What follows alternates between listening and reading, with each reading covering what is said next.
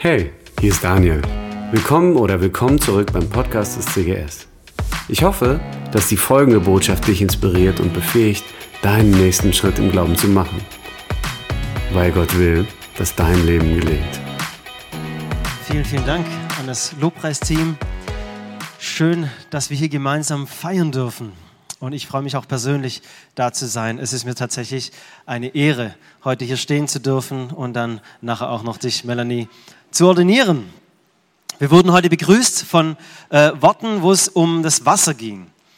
Das Wasser, das eine Quelle in unserem Leben wird, eine Quelle hin zum ewigen Leben. Und ich will zu diesem Wasser erstmal in der Predigt äh, das Feuer hinzustellen.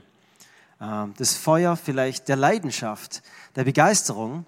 Und dazu will ich uns gemeinsam auf einen Spaziergang mitnehmen auf einen Spaziergang, der so vor ungefähr 2000 Jahren stattgefunden hat. Äh, und wir lesen von diesem Spaziergang im Lukasevangelium. Wer seine Bibel dabei hat, darf gerne mitlesen, aber ist auch nicht lang. Ich werde es vorlesen und ich glaube, dass ihr da sicherlich folgen könnt. Wir sind in der Situation, dass Jesus gestorben war und wieder auferstanden ist, aber die Jünger waren noch ein bisschen durcheinander. Also seine Nachfolger, so manche hatten ihn irgendwie mal kurz gesehen oder auf jeden Fall von den Frauen gehört, die ihn irgendwie gesehen hatten. Und sie waren sich dann noch ein bisschen unsicher.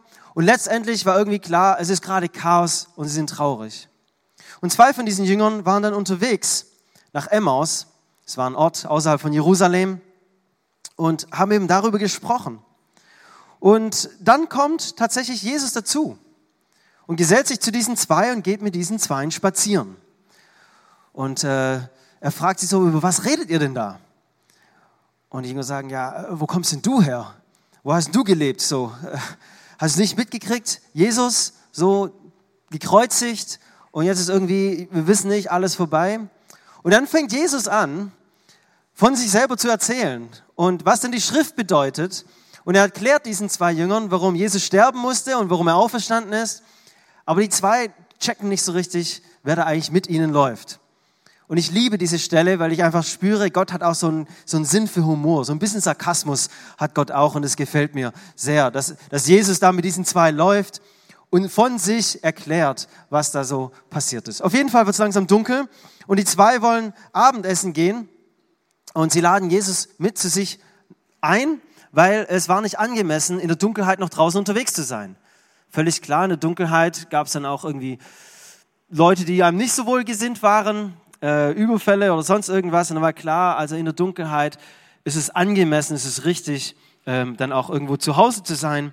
Und sie laden ihn ein und Jesus sagt zu. Und dann steigen wir ein in, in, in dieser Stelle, Lukas 24, Vers 30. Da steht dann, als Jesus dann mit ihnen am Tisch saß, dann nahm er das Brot, dankte Gott dafür, brach es in Stücke und gab es ihnen. Und da wurden ihnen die Augen geöffnet und sie erkannten ihn. Doch im selben Augenblick verschwand er. Sie sahen ihn nicht mehr. Das ist wieder so dieser Humor Gottes. Sie erkennen ihn und wusch, ist er wieder weg. Aber dann sprechen sie untereinander. War uns nicht zumute, als würde ein Feuer in unseren Herzen brennen, während er unterwegs war mit uns und mit uns sprach und uns das Verständnis für die Schrift öffnete. Und sie schauen sich an und sie sagen, okay, das müssen wir den anderen erzählen. Und sie rennen hinaus in die Dunkelheit und sie rennen zurück nach Jerusalem, den ganzen Weg, den sie da gelaufen waren, sie rennen zurück zu den anderen Jüngern und sie erzählen ihnen, uns ist der Herr begegnet. Jesus lebt. Was die Frauen da irgendwie gesagt haben, das stimmt tatsächlich. Er ist auferstanden. Wir feiern heute Ordination, Svenja hat schon erklärt, was es so ist. Es ist eine Sache, wo wir eine Person in den vollzeitlichen Dienst bestellen sozusagen. Also nicht bei Amazon irgendwie was bestellt, sondern wir, wir haben die Melanie und sagen wir, wir stellen dich jetzt in diesen Dienst, wir, wir weihen sie, beziehungsweise wir als Gemeinde und auch als Verband bestätigen die Berufung, die auf Melanie liegt. Und das feiern wir. Wir feiern das, weil wir das als Gemeinde auch brauchen. Wir brauchen Menschen, die ihr ganzes Leben dafür hingeben, für diesen Dienst im Reich Gottes, die dafür auch freigesetzt sind, diesen Dienst zu tun, 100 Prozent für das Reich Gottes zu geben, für die Gemeinde zu leben und zu dienen. Von Anfang an gab es eingesetzte Apostel, Diakone, Gemeindeleiter, Älteste und so weiter. Und Melanie reiht sich heute in eine, in eine Reihe von, von ganz, ganz vielen Frauen und Männern in der Geschichte ein, die alles hingegeben haben, um ihm eben zu dienen. Eine Ordination, ähm, das ist feierlich. Ich habe schon gesehen, draußen ist aufgebaut. Auch Melanie hat mir gesagt, dass sie normalerweise nicht ganz so schick hier auftaucht, sondern dass es doch irgendwie ein besonderer Tag ist. Auch ich habe versucht, mit ein bisschen im Hemd hier irgendwie was Besonderes zu tun. Und ist auch gut. Und Ordination hat aber auch was Organisatorisches, weil es geht ja um ein Amt in der Kirche. Und bevor wir jetzt irgendwie weitermachen, wollte ich noch mal fragen, Melanie, bist du eigentlich sicher? Hast du noch, willst du noch? Sie nickt. Okay, sie nickt. Also klar, du kriegst ein besseres Gehalt und du kriegst auch nachher deinen Dienstausweis, der ist ganz wichtig so. Kannst du mal ausprobieren beim Falschparken oder so, einfach vorne reinschieben. Hat noch nie was gebracht, aber vielleicht bist du die Erste, wo es was bringt und du keine Strafe. Alles tolle Gründe. Natürlich sagt Melanie ja. Natürlich sagt sie ja, weil dein Herz brennt für Jesus. Dein Herz brennt für die Gemeinde. Da hat sich was entzündet in dir, was dich so ergriffen hat, dass du sagst, ich will gar nicht mehr anders. Da brennt ein Feuer in meinem Herz. Da brennt ein Feuer in mir und es muss irgendwie raus. Und, und, und, und das ist eine Leidenschaft. Und aus dieser Leidenschaft wird, kommt Berufung. Und aus dieser Berufung wird dann eben Beruf. Mit Angestelltenverhältnis, Urlaubstage, Krankengeld, 13. Gehalt und so weiter und so fort. Und es ist auch gut und richtig, dass die Gemeinde Berufene finanziell freisetzt. Und in Deutschland machen wir das eben mit Anstellungen, mit allen damit verbundenen Regeln, Arbeitnehmergesetzen und so weiter. Ist alles hochprofessionalisiert. Und was dabei tatsächlich auch passieren kann, ist, dass wir mit dieser ganzen Professionalität mit dieser ganzen Organisation und aus dem heraus, dass Leidenschaft und Berufung irgendwie Beruf geworden ist, dass wir zu professionellen Christen werden. Das Christsein wird ein Job. Ich schlage die Bibel auf, um irgendwas vorzubereiten. Die nächste Predigt, die nächste Kleingruppe, das nächste Seelsorgegespräch. Ich bete, um für andere, um für andere Menschen zu bitten. Wenn ich anbete, dann eben um meinen Dienst zu tun. Das ist mein Job. Und es kann tatsächlich passieren. Und zwar nicht nur Melanie als Co-Pastorin, sondern auch uns. Ich weiß nicht, ob du dich noch an diesen Tag erinnern kannst, als du zum ersten Mal dieses Feuer in deinem Leben gespürt hast. Dieses anfängliche Feuer, wo dir Jesus begegnet ist und du gespürt hast, es gibt nichts Vergleichbares. Es gibt nichts Besseres. Es gibt nichts, was mir mehr Erfrischung geben kann als dieses ewige Wasser. Es gibt nichts, was sich mehr entflammen kann als dieses Feuer Gottes. Erinnere dich doch mal an diesen Tag. Dieses anfängliche Feuer, das so groß brannte. Du sagst, da brennt doch mein Herz. Da, da, da kann ich rausrennen in die Dunkelheit und alles für ihn geben, weil er es würdig ist und weil er es wert ist und weil er mein Herz entflammt hat. Und dann über die Jahre, dann, dann schleift sich halt so manches ein. Wird zum Ritual, gehört halt irgendwie dazu. So zum Lobpreis steht man halt auf, manche wedeln irgendwie auch noch mit den Armen. Vorm Essen wird gebetet, am Sonntag wird der Predigt gelauscht und nicht eingeschlafen und wir werden zu Gewohnheitschristen. Keine Namenschristen, wir sind ja schließlich im CGS, also Namenschristen, wir sind ja lebendig hier und so. Also nicht nur Namenschristen, aber Gewohnheitschristen vielleicht. Und dieses Brennen im Herz, diese Leidenschaft, dieses absolute Verlangen, hat halt ein äh, bisschen eingeschlafen vielleicht mit der Zeit, eingestaubt oder zumindest in den Hintergrund gerückt, weil halt war halt busy, so war, war halt anderes.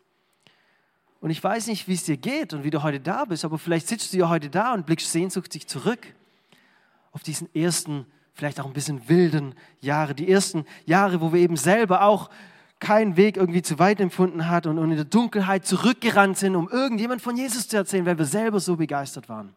Da war kein Weg zu weit, keine Herausforderung zu groß, keine Idee zu verrückt und kein Opfer zu schwer. Wir waren verliebt, leidenschaftlich, gefangen von diesem Jesus, der alles für mich ist. Vielleicht geht es aber auch eben so, dass du sagst, ja, genau, das war damals so.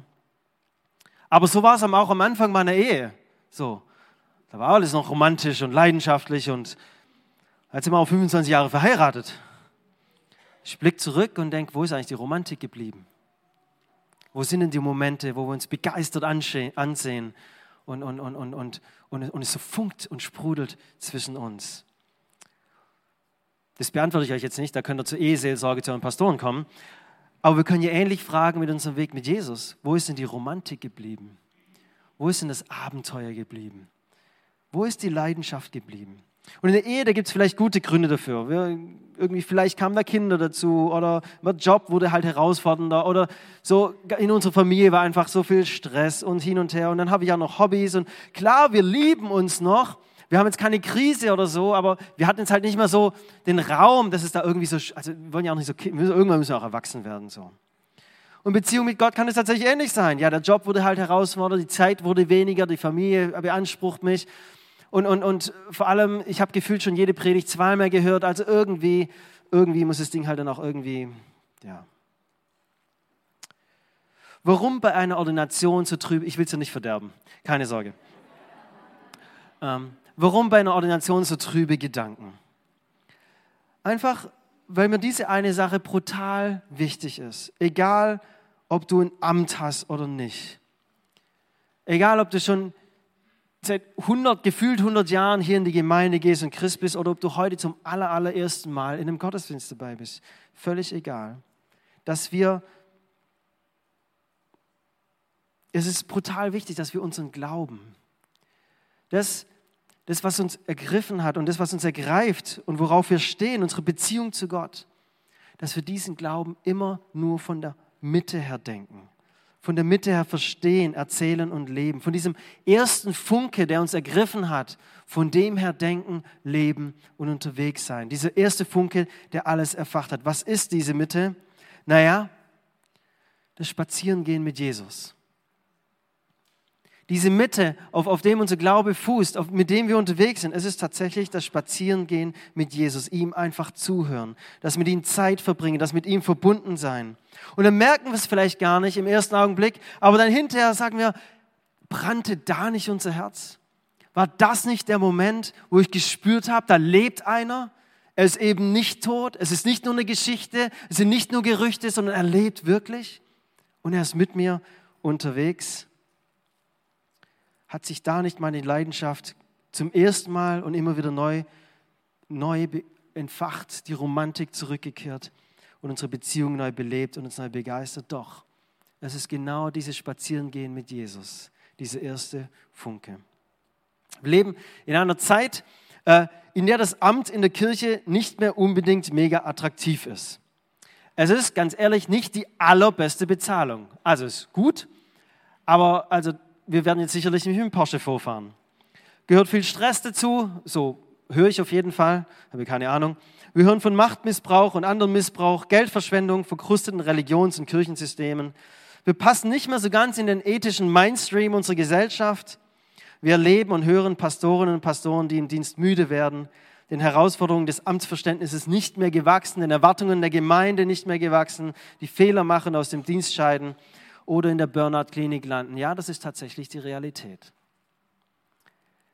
Das Amt, um das sich Melanie heute bewirbt, hat an Attraktivität sicherlich eingebüßt. Und es ist eine Warnung natürlich, aber es ist auch eine Einladung, dass wir unseren Glauben, unsere Beziehung zu Gott immer nur von dieser Mitte her denken. Dass das, was Leidenschaft war und ist und Berufung war und ist und dann zu Beruf wird, dass es immer Leidenschaft bleibt. Dass es immer Leidenschaft bleibt. Dass wir unsere Beziehung zu Gott immer von dieser Mitte her denken, verstehen, erzählen und leben. Es gibt für meine Beziehung mit Jesus kaum etwas Erlahmenderes als die Professionalisierung dieser Beziehung. Es ist zu einem Job geworden, eine Verpflichtung, die Druck aufbaut. Predigten müssen abgeliefert werden, Gottesdienste gehalten, medial ausgestaltet. Und wir konkurrieren nicht erst seit Corona mit einer Fülle von anderen Beschäftigungsmaßnahmen bei YouTube und in anderen sozialen Netzwerken. Alle Welt schaut zu. Wir wollen es, wenigstens denken wir, dass die Welt zuschaut. Und wir wollen es gut machen, wir wollen unser Bestes geben. Und im Ganzen merken wir nicht, dass wir gar keine Zeit mehr hatten für diesen romantischen Spaziergang mit Jesus. Das Leben ist busy. Wir wollen das Beste geben. Und plötzlich merken wir, wann war ich denn eigentlich zum letzten Mal mit Jesus spazieren? Wie diese verrückten Pläne und Visionen, die wir einst hatten, immer blasser werden und die Bereitschaft, auch mal im Dunkeln zurückzurennen, vielleicht noch theoretisch da ist, aber praktisch ich schon lange nicht mehr ins Dunkle gerannt bin, um irgendjemand von Jesus zu erzählen. Nichts belebt die Kirche, den Leib Christi. Nichts macht ihn attraktiver, kraftvoller, dynamischer, mutiger und relevanter so sehr wie begeisterte Menschen, die von Jesus ergriffen sind und deren Herz brennt. Aber nichts greift die Kirche mehr an, laugt sie aus, lässt sie in Irrelevanz und Religion abrutschen, als das Dauerschlummern von Gewohnheitschristen, die von professionalisierten Angestellten durch den Dauerschlaf pasteurisiert werden.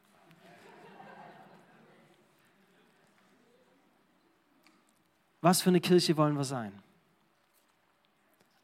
Ich lese hier, ist Kirche, die begeistert. Und diese Begeisterung, die kann ich nicht generieren, sondern die muss kommen zu mir. Ihr Lieben, die Welt braucht uns. Die Welt braucht Gemeinde. Die Welt braucht dich, Melanie. Unbedingt. Aber sie braucht uns begeistert. Sie braucht uns romantisch. Sie braucht uns leidenschaftlich, opferbereit und voller verrückter Ideen. Die Welt braucht Menschen, die sagen, lass uns im Dunkeln zurückrennen, weil wir so ergriffen sind, weil es so in uns brennt, weil wir wissen, da lebt was, er lebt. Es ist kein Druck, sondern es ist eine Einladung. Eine Einladung, immer wieder zu dieser Mitte zurückzukommen. Von der Mitte her zu denken, zu leben und zu handeln. Eben diesem Spaziergang und im Gespräch mit Jesus. Brotbrechen, am Kreuz vorbeigehen und sich neu erfüllen lassen. Melanie, das steht nicht in deinem Arbeitsvertrag. Spazieren gehen mit Jesus. Und dafür kriegst du auch kein 13. Gehalt. Wenigstens ich krieg's dafür nicht. Das wird sicherlich auch nicht von der Gemeindeleitung vorgegeben. Vielleicht ganz im Gegenteil sagt die Gemeinde, zu spazieren gehen, dafür bezahlen wir sie nicht. Das kannst du nicht machen oder schaffen. Und in uns regt sich dann manchmal auch der Widerstand. Ich habe doch so viel zu tun. Es gibt auch noch so viele Gespräche zu führen, so viele E-Mails zu beantworten, so viel vorzubereiten und die Familie muss auch noch versorgt werden. Wir sind so busy, professionell organisiert, da haben wir einfach keinen Platz für Zeitverschwendung. Vor allem nicht in Hohenlohe, wo jede Stunde gut genutzt sein will. Spazieren gehen, das mache ich dann, wenn ich in Rente bin. Und dagegen will ich aber nochmal diesen Vers stellen auch für euch als Gemeinde, aber eben auch für dich, Melanie.